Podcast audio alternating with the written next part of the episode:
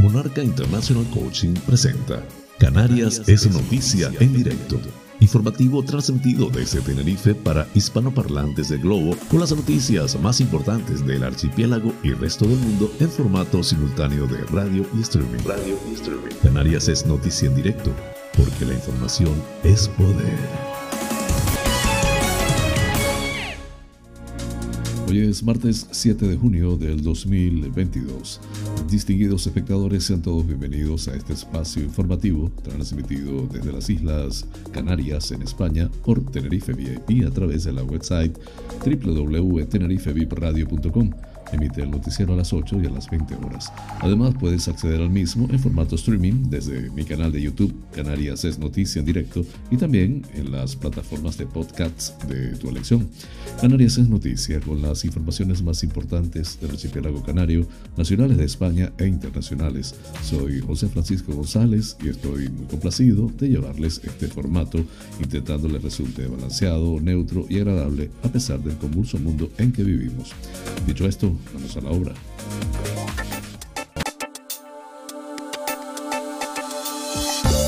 El pensamiento del día.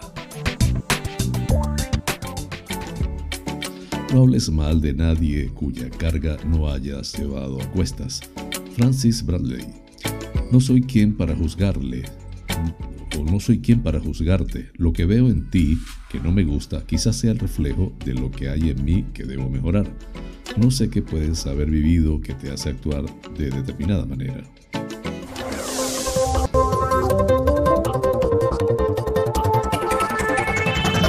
Más informativo.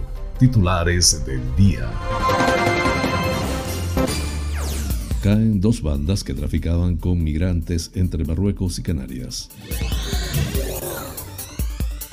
Los casos confirmados de viruela del mono en Canarias suman 17 tras un nuevo positivo. Endesa invierte 2,3 millones de euros en un nuevo centro de control en Canarias, el más moderno de España. Cabildos y ayuntamientos lanzan 11.000 plazas para estabilizar a los interinos. La Gomera. Cabildo y Sanidad anuncian la incorporación de nuevas prestaciones sanitarias. Ramos realza la labor de Hotel Escuela de los Herrera y propone impulsar este modelo de formación turística en La Gomera. Héctor Izquierdo presidirá el comisionado para la reconstrucción de La Palma.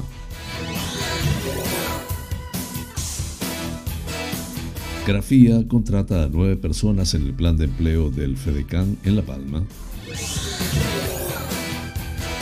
Lanzarote. Culminadas las obras de restauración del molino de viento de Teguise.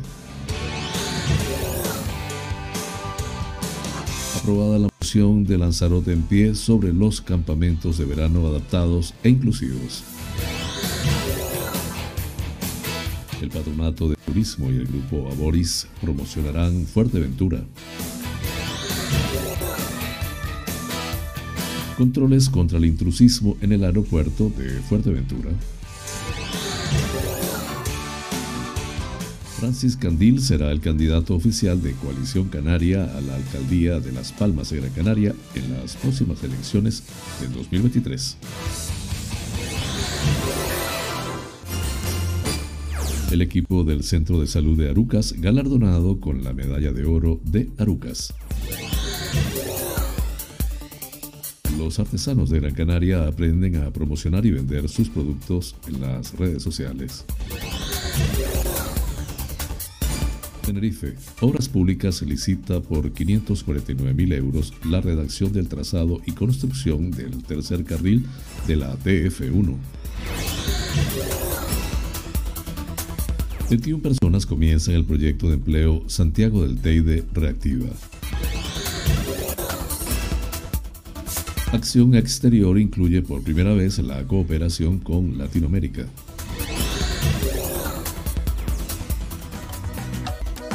Hoy en la noticia que inspira, policía perdona a delincuente que le disparó dos veces en la cabeza.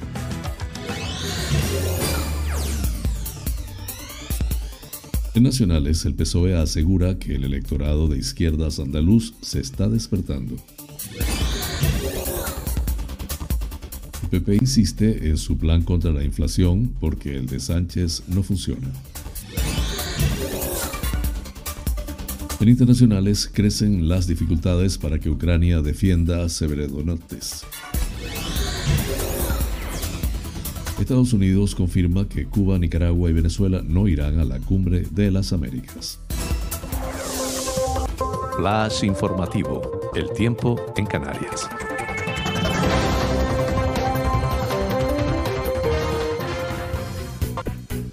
Poco nuboso o despejado con algunos intervalos de nubes altas y nubosidad matinal en zonas bajas del norte de las islas de mayor relieve. Calima en niveles altos, especialmente sobre las islas orientales.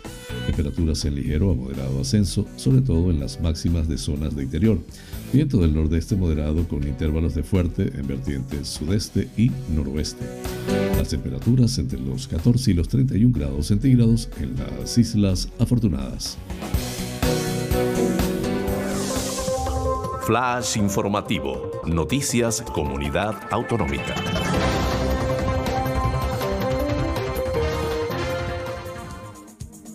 La Policía Nacional ha desarticulado dos bandas acusadas de traficar entre Marruecos y Canarias con 204 migrantes llegados en seis pateras a Lanzarote y Fuerteventura, a los que cobraron 3.000 euros por viaje. En la actuación se ha detenido a ocho presuntos responsables en Las Palmas, Murcia, Cádiz y Vizcaya con estas rutas se estima que la red criminal obtuvo un beneficio de más de 600 mil euros, según ha informado este lunes en un comunicado la Jefatura Superior de Policía de Canarias, que ha precisado que los delitos que se imputan a los ocho detenidos de estas dos organizaciones interconectadas, tres de ellos ya en prisión provisional, son supuestos delitos contra los derechos de los ciudadanos extranjeros, pertenencia a organización criminal y falsedad documental. Las pesquisas y diligencias realizadas por la Policía Nacional permitieron confirmar la existencia de dos organizaciones criminales dedicadas al tráfico de migrantes marroquíes, perfectamente estructuradas y conectadas entre sí, que operaban desde el litoral marroquí hasta Canarias. Los agentes que han intervenido en esta investigación pudieron determinar tanto la forma de actuar de estas bandas, los roles desempeñados por sus integrantes, quienes eran los líderes, las rutas empleadas, los puntos de salida y las cantidades que les cobraban a los migrantes por llevarles en patera hasta España. Así averiguaron que los líderes de las organizaciones eran responsables de la llegada de cinco pateras a la isla de Lanzarote y de una sexta a Fuerteventura. Los investigadores también pudieron esclarecer que la red criminal cobraba a cada migrante una media, una media de 3.000 euros, si bien en un principio solicitaban el pago de 4.000 euros y si no tenían suficientes migrantes para que la patera fuera al completo de su capacidad, bajaban el precio a 2.500 euros. Con el número de pateras y migrantes trasladados conocidos por los agentes, se ha estimado un beneficio para la organización de más de 600.000 euros. Una vez reunidas todas las pruebas para desarticular las organizaciones, se diseñó un dispositivo en varias provincias en el que participaron casi 100 agentes de policía efectuándose tres entradas y registros en los domicilios de los líderes de las organizaciones en Sotogrande, Cádiz, Lorquí, Murcia y Lanzarote, provincia de Las Palmas, durante los que se intervinieron numerosos dispositivos de almacenamiento de información, así como documentación relativa a las transacciones económicas para costear el viaje en las pateras. Los ocho arrestados fueron puestos a disposición de la autoridad judicial competente.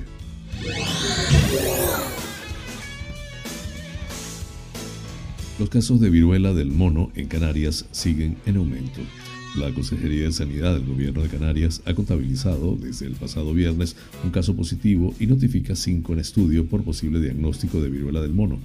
Esto supone que hay en total, desde el inicio de la declaración de alerta sanitaria, 17 casos confirmados en Canarias, 12 en Gran Canaria y 5 en Tenerife. De los cinco nuevos casos en estudio notificados, uno ha sido catalogado como probable en Gran Canaria y los otros cuatro como sospechosos, detectados uno en Gran Canaria, dos en Fuerteventura y uno en Lanzarote. Todos los casos están teniendo sintomatología leve y, salvo uno sospechoso que está en ingreso hospitalario por otra patología no relacionada con la viruela del mono, el resto de personas están en aislamiento domiciliario y recibiendo seguimiento por parte de atención primaria. Los casos confirmados y notificados en Canarias desde el inicio de la alerta y hasta hoy quedan del siguiente modo. 17 casos confirmados, 12 en Gran Canaria y 5 en Tenerife. Un caso probable pendiente de confirmación detectado en Gran Canaria. Cuatro casos sospechosos pendientes de confirmación que han sido detectados, uno en Gran Canaria, uno en Lanzarote y dos en Fuerteventura.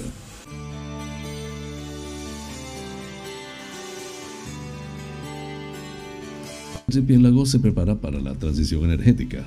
Endesa ha inaugurado este lunes el nuevo centro de control de la red eléctrica en Canarias con una inversión de 2,3 millones de euros, el más moderno en el ámbito nacional.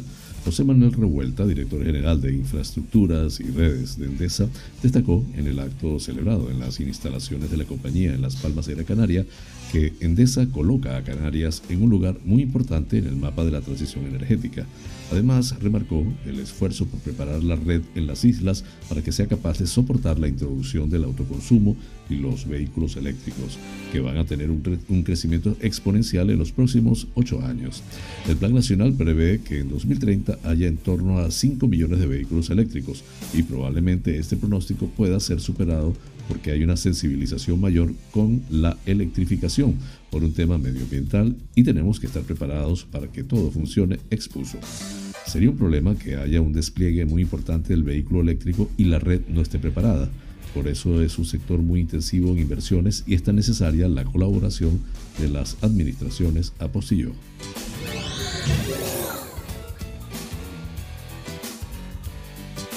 Cabildos y ayuntamientos canarios han convocado unas 11.000 plazas en total para estabilizar a los interinos que trabajan en las corporaciones locales y que también se ven afectados por la oferta extraordinaria de empleo público a la que obliga la ley estatal que entró en vigor en diciembre del 2021.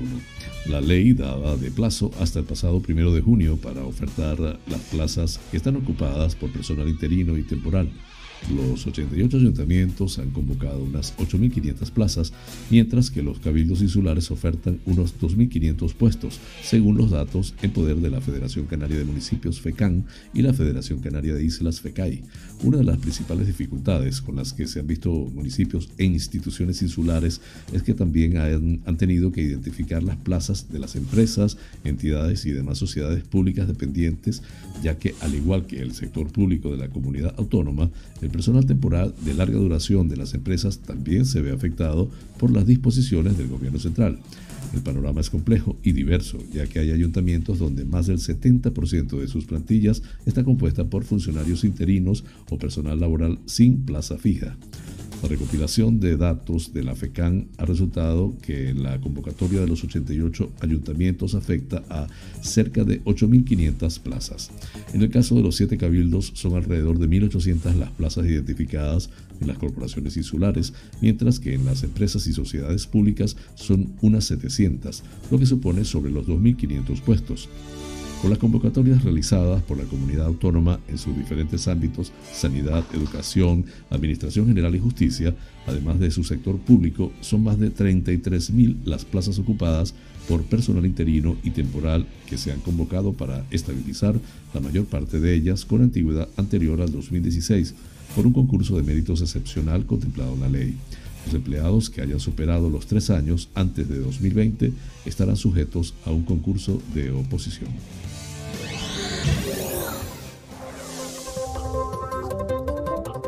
Flash informativo, La Gomera.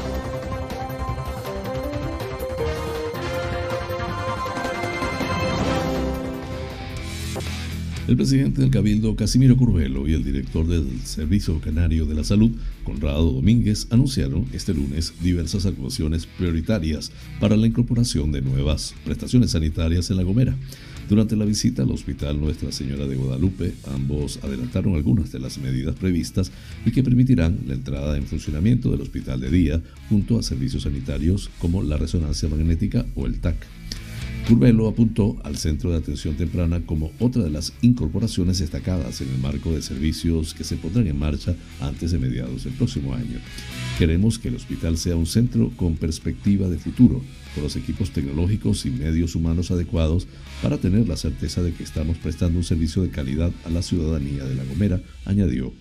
Por su parte, Domínguez anunció la disposición de recursos económicos para los nuevos servicios a través de fondos europeos con una cuantía que asciende a 2,2 millones de euros, con lo que incrementaremos la capacidad diagnóstica de la isla, además de potenciar el bloque quirúrgico del hospital con nuevas camas, torres de anestesia y más equipamiento, mientras que con el hospital de día se aumentará la capacidad de la cirugía mayor ambulatoria, así como la realización de pruebas funcionales sin tener que requerir ingreso. Además, en el transcurso de la jornada se celebró una reunión de coordinación con la directora del área de salud, Xiomara Hernández, y la gerente de los servicios sanitarios, Guasimara Barrera, en la que también participaron los responsables de la dirección médica y la dirección de gestión, Jesús Grande y Virginia Mora, respectivamente, junto a la directora de enfermería y la coordinadora de atención primaria, Almudena Curvelo, y Mirta Piñero.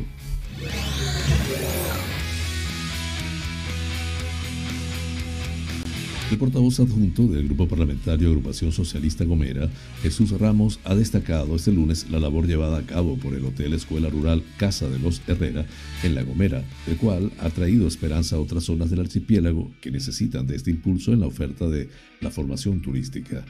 Ramos puso en valor el papel imprescindible que tienen los hoteles Escuela de Canarias como herramienta clave para el aumento de la calidad de la oferta turística del destino Islas Canarias, el cual se ha potenciado enormemente. El papel de ECANSA y su utilidad pública ha quedado de manifiesto en esta legislatura y un proyecto que ha visto la luz en este mandato es el caso del Hotel Escuela Rural Casa de los Herrera en La Gomera, matizó. Siempre ha sido necesario en islas como La Gomera tener acceso directo a la capacitación turística de quienes residen en la isla y prestan sus servicios a un número de visitantes cada vez mayor, que buscan experiencias basadas en el turismo rural y de naturaleza, pero también buscan experiencias gastronómicas y la degustación de los sabores tradicionales de La Gomera y de Canarias, argumentó. Nos consta que la capacitación no solo es para los empleados turísticos, también para los empresarios y los que están en disposición de emprender en el futuro, de forma que les ayudan en sus capacitaciones, incluidas las digitales, a la hora de poder crear herramientas en las que puedan gestionar sus reservas, fijar precios y hasta promocionar sus alojamientos, añadió. El diputado por la isla de La Gomera incidió en que la formación debe ser lo más integral posible a las necesidades de la isla, por lo que es importante destacar los cursos que se han implementado hasta ahora y las personas que, han, que se han beneficiado. Asimismo, felicitó a quienes imparten estos cursos, al alumnado por ser los pioneros de este nuevo telescuela y por supuesto a los responsables de ECANSA por la gran labor que están haciendo. Flash informativo la Palma.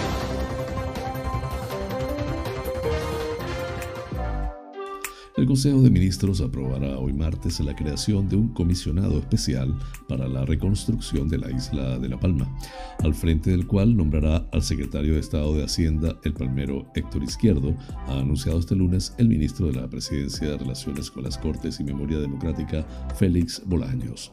En una rueda de prensa junto a los presidentes del Gobierno de Canarias y del Cabildo de La Palma, Ángel Víctor Torres y Mariano Hernández Zapata, y el defensor del pueblo, Ángel Gabilondo, al que han entregado un informe sobre las actuaciones emprendidas en los últimos seis meses para comenzar a reparar el impacto de la erupción del volcán de Cumbre Vieja. Bolaños ha destacado que Izquierdo es palmero y conoce perfectamente el terreno y la realidad de la isla.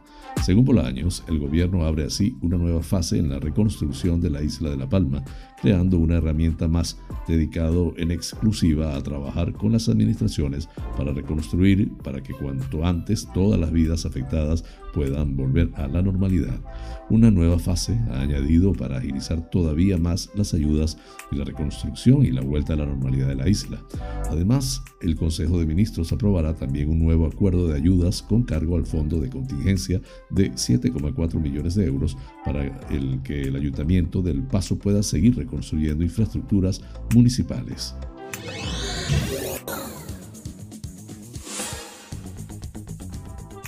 El Ayuntamiento de la Villa de Grafía ha contratado a través de su Concejalía de Desarrollo Local a nueve personas desempleadas del municipio, un gerocultor, un ayudante de cocina, un auxiliar administrativo, un peón de mantenimiento de edificios y cinco peones de limpieza, informa la institución en nota de prensa.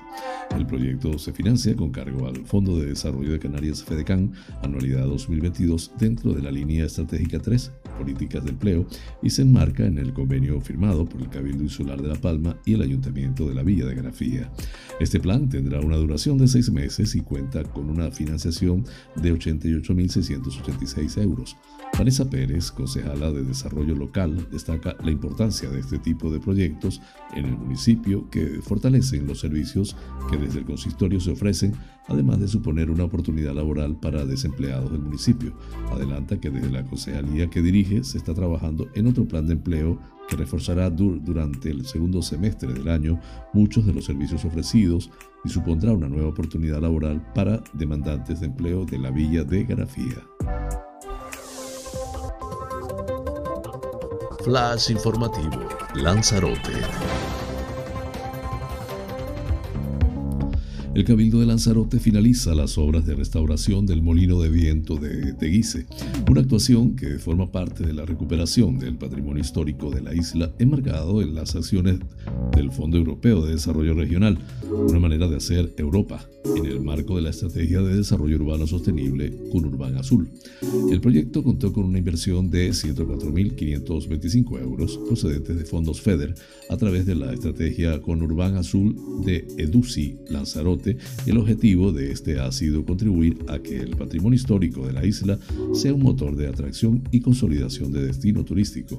El presidente del Cabildo del Lanzarote, María Dolores Corujo, estuvo el domingo visitando el molino junto al consejero de Obras Públicas Alfredo Mendoza y el alcalde de Teguise Osvaldo Betancourt. Con la culminación de estas obras se restauran y mejoran elementos culturales de la arquitectura popular de Lanzarote. Gracias a las actuaciones acometidas, hemos mantenido el cubo original tronco cónico, reparándolo y añadiéndolo a la maquinaria y la cubierta, utilizando piezas similares a las que existían en origen y aprovechando las que se han conservado, detalló Corujo.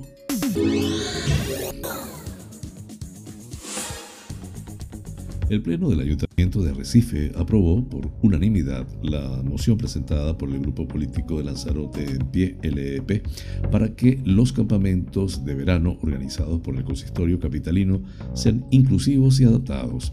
Asimismo, la moción contempla que se disponga de personal formado y cualificado en cada uno de ellos y que se inste al Cabildo de Lanzarote y Gobierno de Canarias a que adopten las mismas medidas. La propuesta de los municipalistas se argumenta en el hecho de que las familias de personas con discapacidad, especialmente las que tienen niños con largas vacaciones escolares, se encuentran cada verano con un verdadero problema familiar ante la imposibilidad de conciliar su vida laboral con las vacaciones de sus menores a causa de la poca existencia de actividades inclusivas como campamentos o ludotecas, entre otras.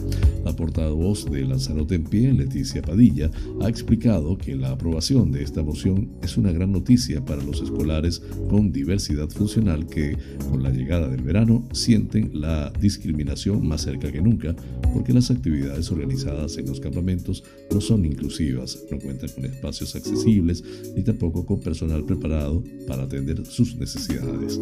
Por otra parte, los campamentos inclusivos conjugan diversión, juego y proceso educativo, lo que consigue que los peques se involucren más en el aprendizaje. De este modo, los menores aprenden a hablar en público, manifestarse y desenvolverse sin la ayuda de sus familiares, así como a participar plenamente en actividades culturales y artísticas en condiciones de igualdad. Ayuda a, a los más pequeños a salir de su zona de confort, proporcionándoles autonomía, autoconfianza y recursos valiosos que podrán utilizar en su vida cotidiana, afirma la portavoz municipalista. Flash informativo, Fuerteventura.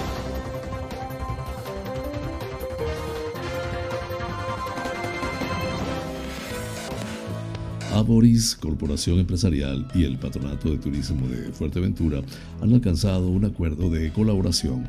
La red de agencias de viajes de Aboris, Alcon Viajes, B-Travel y Viajes Ecuador llevará a cabo una campaña promocional durante el 2022. El objetivo es la promoción de Fuerteventura como destino turístico. Este acuerdo entre la institución pública insular y Aboris se enmarca dentro del Plan Estratégico Turismo 2022-2026. La hoja de ruta, elaborada por el Patronato de Turismo de Fuerteventura, busca marcar las líneas de actuación del turismo de la isla. Entre los fines de esta iniciativa están la mejora de la calidad y la apuesta por un modelo sostenible, digitalizado y preparado para afrontar las nuevas tendencias en vacaciones que tiene actualmente el viajero. Vitravel, Alcon Viajes y Viajes Ecuador han puesto en marcha un paquete de acciones durante todo el 2022 a través de medios propios y terceros pretenden favorecer la ocupación de la oferta de alojamiento de Fuerteventura.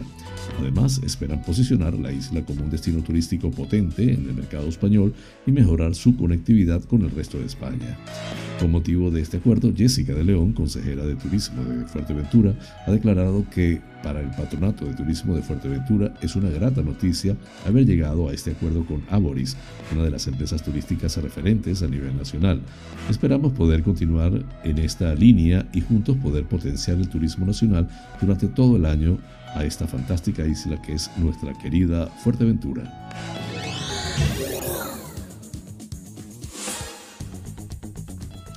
Agentes de la Policía Local de Puerto del Rosario, en coordinación con técnicos de la Consejería de Transportes del Cabildo de Fuerteventura, llevaron a cabo en el aeropuerto de Fuerteventura en los últimos días actuaciones rutinarias encaminadas a realizar controles a vehículos por intrusismo en el sector del taxi.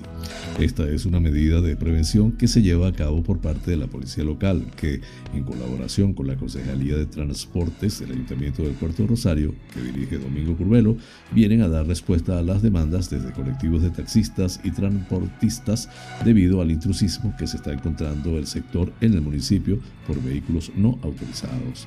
Dichas verificaciones se seguirán llevando a cabo próximamente en los puntos más comunes donde se suele producir esta práctica, como es el caso del aeropuerto de Fuerteventura, en el muelle comercial y en los polígonos industriales de Puerto Rosario. Tanto el alcalde capitalino Juan Jiménez como el concejal de Transportes Domingo Curvelo agradecen la labor de la policía local, revelar que se cumplan las normas y garantizar la seguridad ciudadana en nuestro municipio.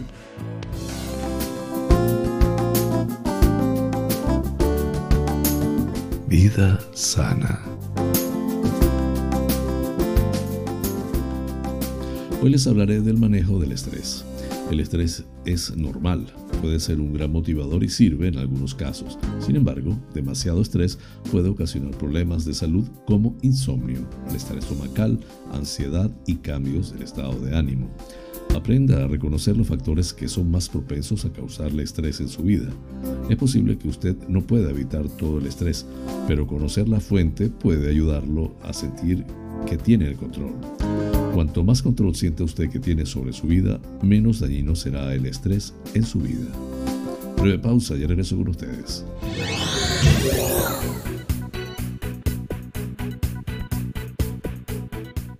Este programa es presentado por fina cortesía de los siguientes sponsors. Bar Restaurante Loco, un oasis en el centro de San Isidro cocina tradicional y fusión, especialidad en arroces y paellas, carnes a la brasa, pescados frescos, pastas y pizzas, ricos postres caseros y unas ensaladas de antología. Disponemos de una terraza interior chill out de 120 metros para que disfrutes de nuestra vibrante coctelería en un confortable ambiente muy acogedor. Atendemos celebraciones familiares, bautizos, bodas, comuniones, cumples, divorcios, en fin Bar Restaurante Loco, un oasis en San Isidro, calle Saltadero, número 7, San Isidro. Teléfono 922 36 7986.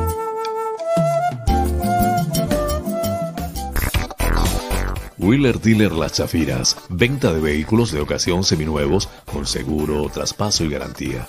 Recibimos tu actual vehículo como parte de pago con una tasación justa. En traspasos y matriculaciones de autos de otros países somos expertos. Déjanos el papeleo y disfruta tu coche al máximo. Además, en Wheeler Dealer Las Chafiras hacemos mantenimiento pre-ITV, mecánica ligera, cambio de aceite y filtro de tu coche con un servicio profesional y a precios inigualables. Visítanos en Avenida Tembel 49 Las Chafiras, teléfono 922-736-451 o visítanos en nuestra website www.wheelerdealertenerife.com. Wheeler Dealer Las Chafiras. Ven, conócenos y compruébalo.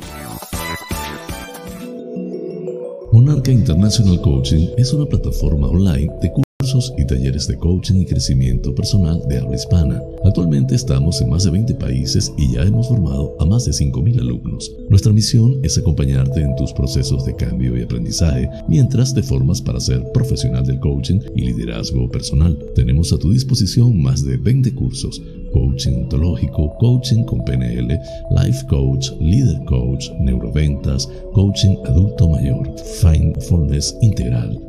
Contáctanos por los WhatsApp 3923 86 370 y 54924 946 52499. Monarca International Coaching, porque el mundo cambió y con él nuestra forma de aprender.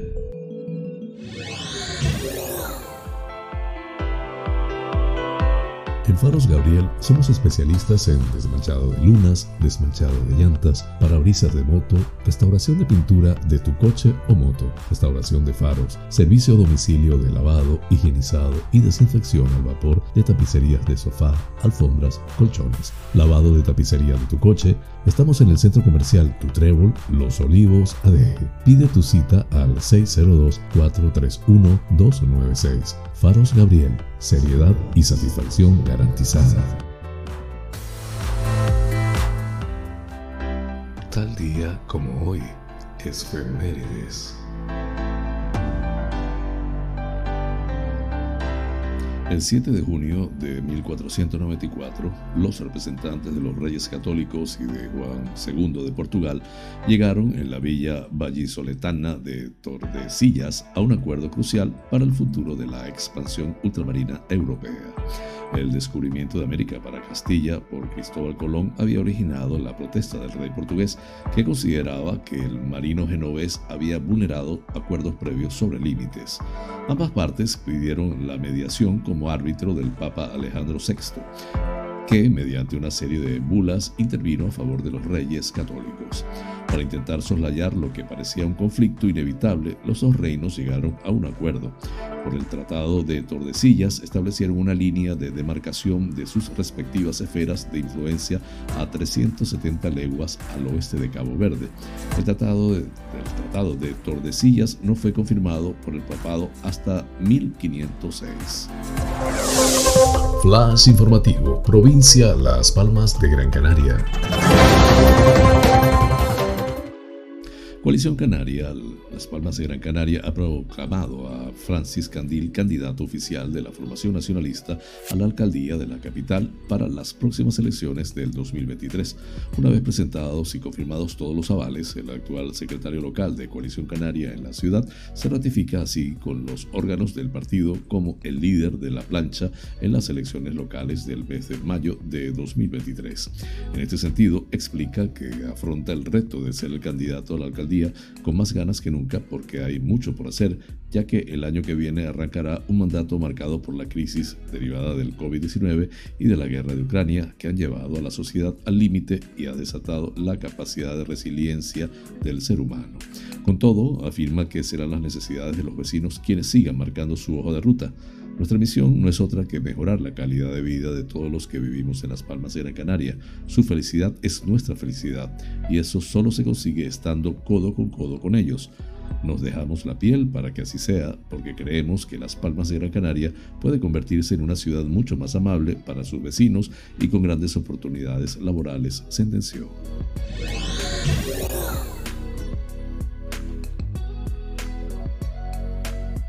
El equipo profesional del Centro de Salud de Arucas, de la Gerencia de Atención Primaria del Área de Salud de Gran Canaria, adscrita a la Consejería de Sanidad del Gobierno de Canarias, ha sido galardonado con la medalla de oro que otorga cada año el Ayuntamiento de Arucas a diferentes instituciones y personalidades, una distinción que reconoce la labor desarrollada por la plantilla de este centro sanitario durante la pandemia de la COVID-19. Con este galardón, el consistorio aruquense pone en valor el trabajo y la dedicación de este equipo de profesionales sanitarios y no sanitarios que desempeñó su actividad laboral durante el periodo más crítico de, las crisis, de la crisis sanitaria derivada del La entrega de este reconocimiento tendrá lugar el próximo 24 de junio durante el acto institucional de entrega de condecoraciones y distinciones honoríficas con motivo de las fiestas patronales del municipio.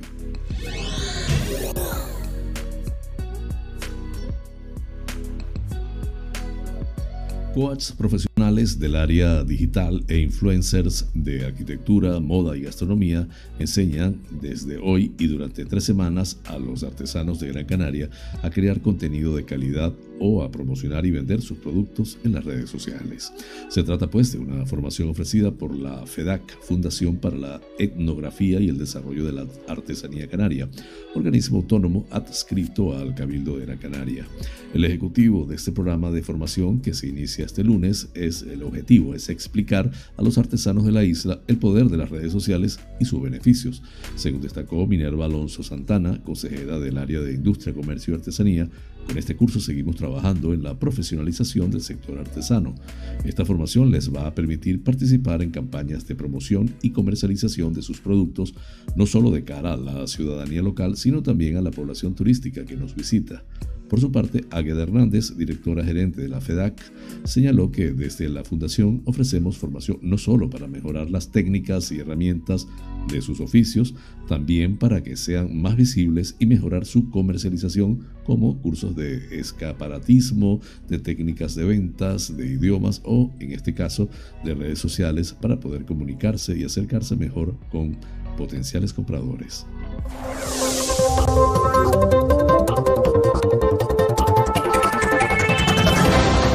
Informativo, provincia Santa Cruz de Tenerife. La Consejería de Obras Públicas, Transportes y Vivienda del Gobierno de Canarias que dirige Sebastián Franquis, ha sacado a licitación la contratación del servicio de redacción del proyecto de trazado y construcción del tercer carril de la TF1, tramo San Isidro Las Américas, subtramo Oroteanda Las Américas, con el que se pretende mejorar la fluidez en este tramo de la autopista del sur de Tenerife que se ve afectada por forma, de forma continua por retenciones debido a los enlaces con los núcleos residenciales a lo largo del trazado. Por este, para este contrato, que se licita a través de la Vice Consejería de Infraestructuras y Transportes se destinan 549.115 euros.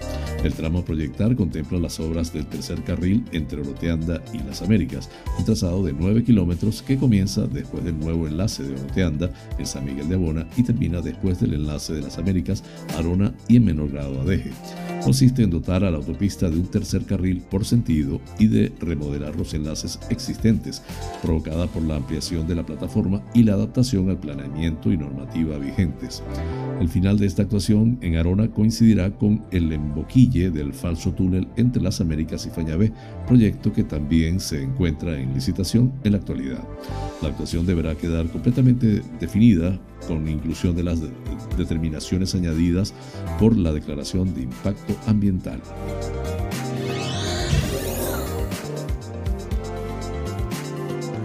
Emilio Navarro, alcalde de Santiago del Teide, acompañado de Kristen Martín, concejala de empleo y diferentes miembros del conjunto de gobierno, dieron este lunes 6 de junio la bienvenida a las 21 personas que empezarán a trabajar durante los siguientes seis meses en el proyecto Santiago del Teide Reactiva, promovido por el Cabildo de Tenerife en conjunto con el Ayuntamiento. Las 21 personas trabajarán en cuatro ámbitos, sociosanitaria, construcción, jardinería y dinamizador turístico comercial. Ámbitos que son fuentes generadores de empleo en los próximos meses y años, puesto que a través de estas ramas se quiere continuar con el desarrollo económico y social en el municipio. El proyecto cuenta con una subvención directa por parte del Cabildo de Tenerife de 249.075 euros a través de la convocatoria 2021 de subvenciones directas a los ayuntamientos de la isla de Tenerife.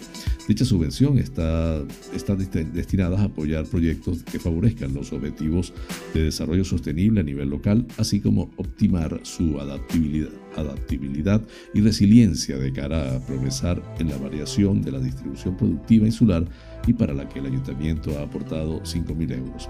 La finalidad del proyecto Santiago del Teide Reactiva es formar a personas desempleadas, muchas de las cuales vienen de otros ámbitos y que por consiguiente quieren acceder al mercado laboral.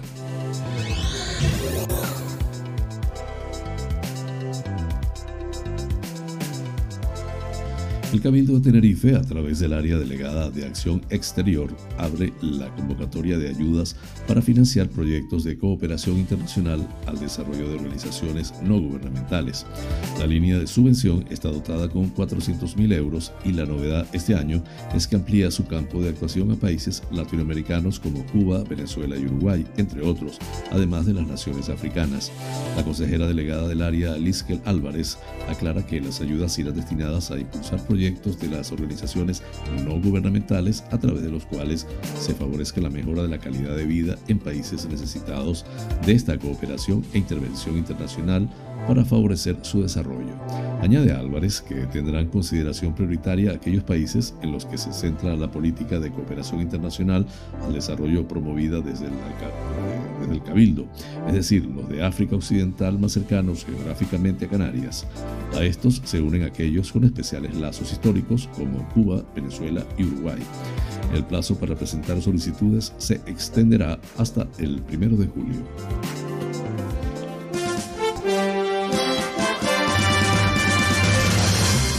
Noticias que inspiran.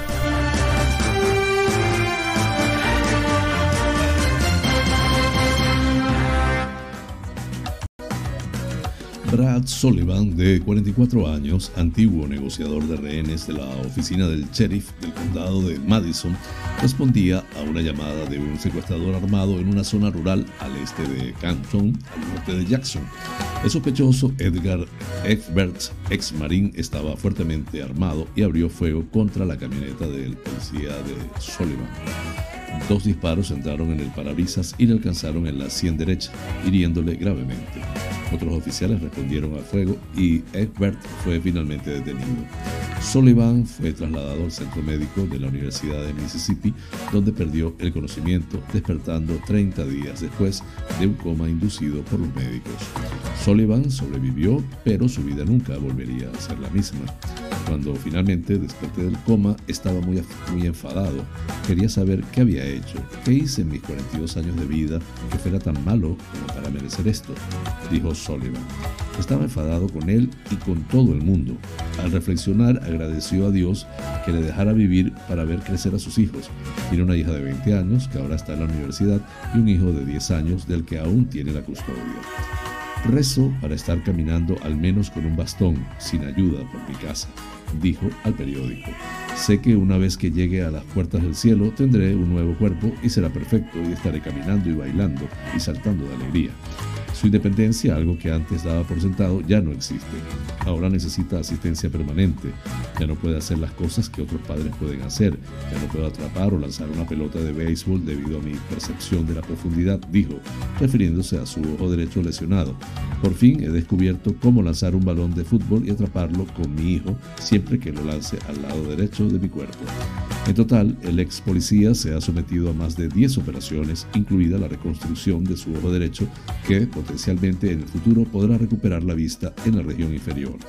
Sin embargo, como hombre de fe, Sullivan dijo que su curación, su curación se aceleró después de reconciliarse en su corazón con el hombre que apretó el gatillo. Atribuye a Dios el mérito de que eso ocurriera. Le deseo lo mejor, añadió. Espero que vea lo que le ha hecho a mi familia y a otras familias y espero que rece y se reconcilie con Dios y tal vez un día esté también en, esté también en las puertas del cielo. Egbert fue acusado de varios delitos y condenado a 213 años de prisión. Ahora es probable que Sullivan solo le quede una operación en junio. Espera que sea la última. Dice que solo puedes ser dormido una cierta cantidad de veces y despertarte de ello, dijo añadiendo que está aterrorizado cada vez que se somete a una operación por la posibilidad de no despertarse. El exoficial recibe ahora una indemnización por accidente laboral, mientras que los ayudantes del sheriff, junto con Kirtland Holmes, están construyendo para Sullivan una casa totalmente adaptada que permitirá arropar a su hijo por la noche en su silla de ruedas. Agradece a los oficiales Joe Butler y Diane Mock, así como a Kirtland Holmes. Aunque está retirado, Sullivan sigue dando clases básicas en la Academia de Formación de Oficiales de la Ley en Pearl, donde instruye sobre supervivencia de oficiales y TEPS. Él imparte en sus clases, dile a tus hijos que los quieres y dile a tu mujer o a tu cónyuge que los quieres antes de salir por la puerta. Nunca sabes si ese es tu día para irte, si vas a llegar a casa ese día. Fuente de Epoch Times en español.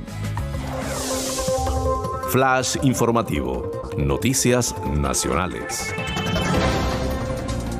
La vicesecretaria general del PSOE, Adriana Lastra, está convencida de que van a obtener un buen resultado en las elecciones autonómicas de Andalucía del 19 de junio, para lo que confía sobre todo en el electorado de izquierda andaluz, que asegura que ya se está despertando.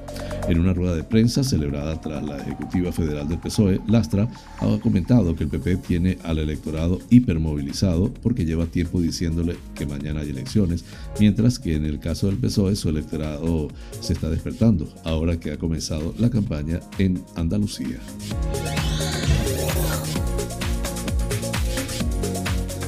El PP ha reclamado que el gobierno ponga en marcha el plan económico propuesto por Alberto Núñez Feijóo, porque a su juicio las medidas del gobierno de Pedro Sánchez para atajar la inflación contenidas en el decreto contra las consecuencias de la guerra, que ahora se pretende prorrogar, no funcionan.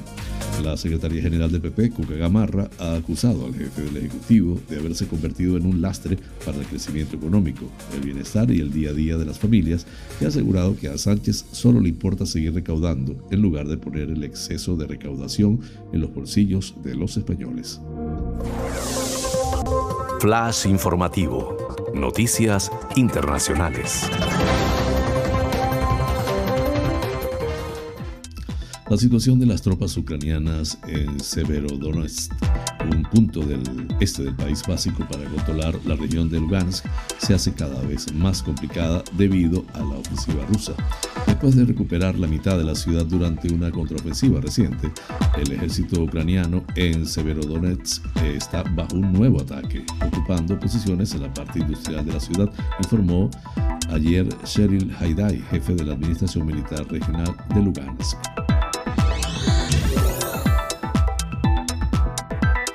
Unidos confirmó este lunes que no invitó a Cuba, Nicaragua y Venezuela a la Cumbre de las Américas por la situación de la democracia y los derechos humanos en esas tres naciones, dijo AF un alto funcionario estadounidense. Los Estados Unidos siguen teniendo dudas sobre la falta de espacios democráticos y la situación de los derechos humanos en Cuba, Nicaragua y Venezuela. Como resultado, Cuba, Nicaragua y Venezuela no serán invitados a participar en esta cumbre, explicó la citada fuente. Con este tema culminamos las noticias internacionales.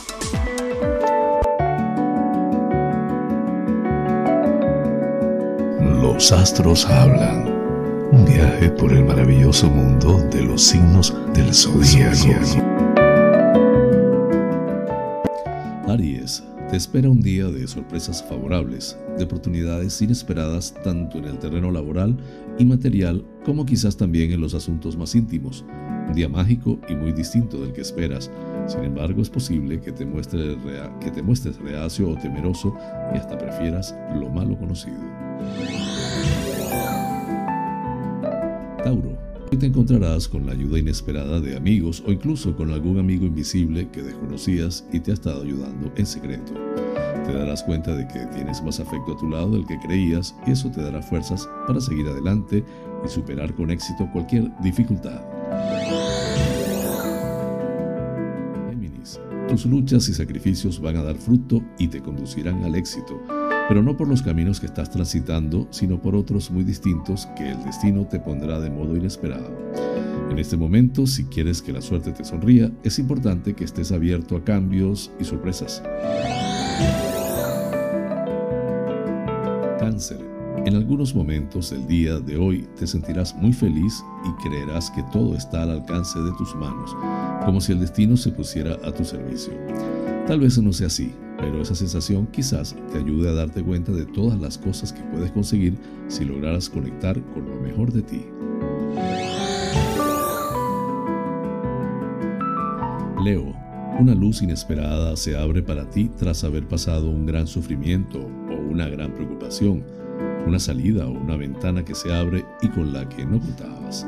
Aprovecha la oportunidad porque puede hacerte resurgir como el ave fénix, cuando ya todos creían que estabas hundido fuera de juego.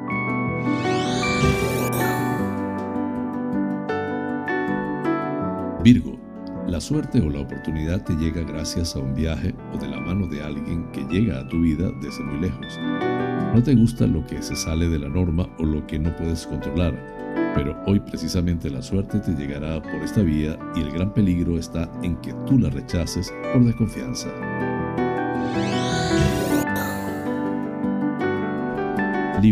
Existe el riesgo de que hoy te seas en realidad tu propio enemigo, que te dejes llevar por temores carentes de base o tomes decisiones equivocadas por no atreverte a afrontar los verdaderos problemas.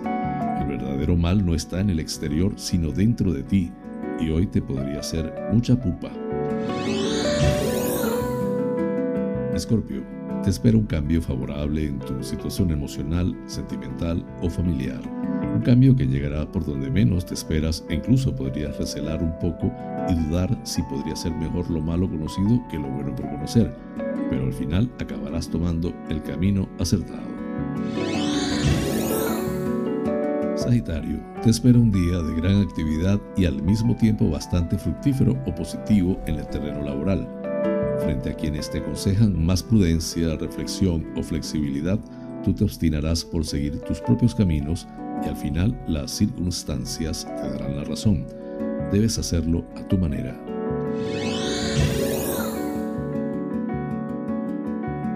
Capricornio.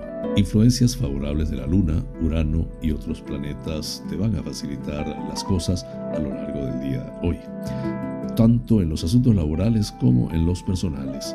Te encontrarás más inspirado o intuitivo de lo habitual y también más audaz y dispuesto a correr riesgos. Debes dejarte llevar.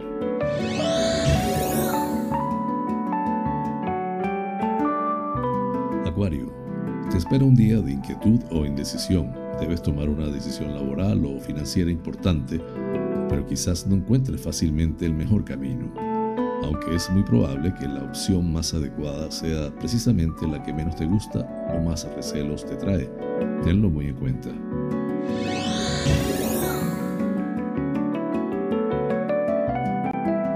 Piscis, el destino te traerá hoy una sorpresa muy agradable y lo hará sobre todo en el ámbito personal o familiar. Tendrás noticias de un ser muy querido y del que te encontrabas bastante lejos o desconectado. El amor o la felicidad vienen hacia ti por caminos que nunca habrías imaginado. Déjate llevar.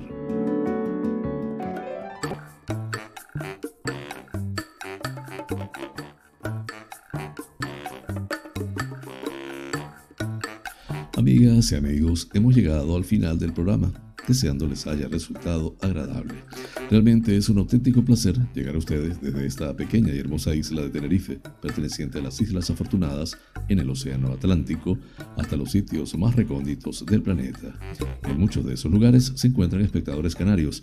Vaya hasta ellos y a todos en general, con especial cariño, ese programa. Por mi parte, les invito para mañana a la misma hora y por el mismo lugar para encontrarnos con el acontecer de las Islas Canarias y del mundo. La dirección, producción y presentación del informativo, quien tuvo el inmenso placer de acompañarles, José Francisco González. Como siempre, invitándoles a suscribirse a mi canal de YouTube, Canarias es Noticia en Directo. Dar un like, compartir si les parece y activar las notificaciones. Así pues, me despido con la eficaz frase, es mejor ocuparse que preocuparse. Hasta mañana.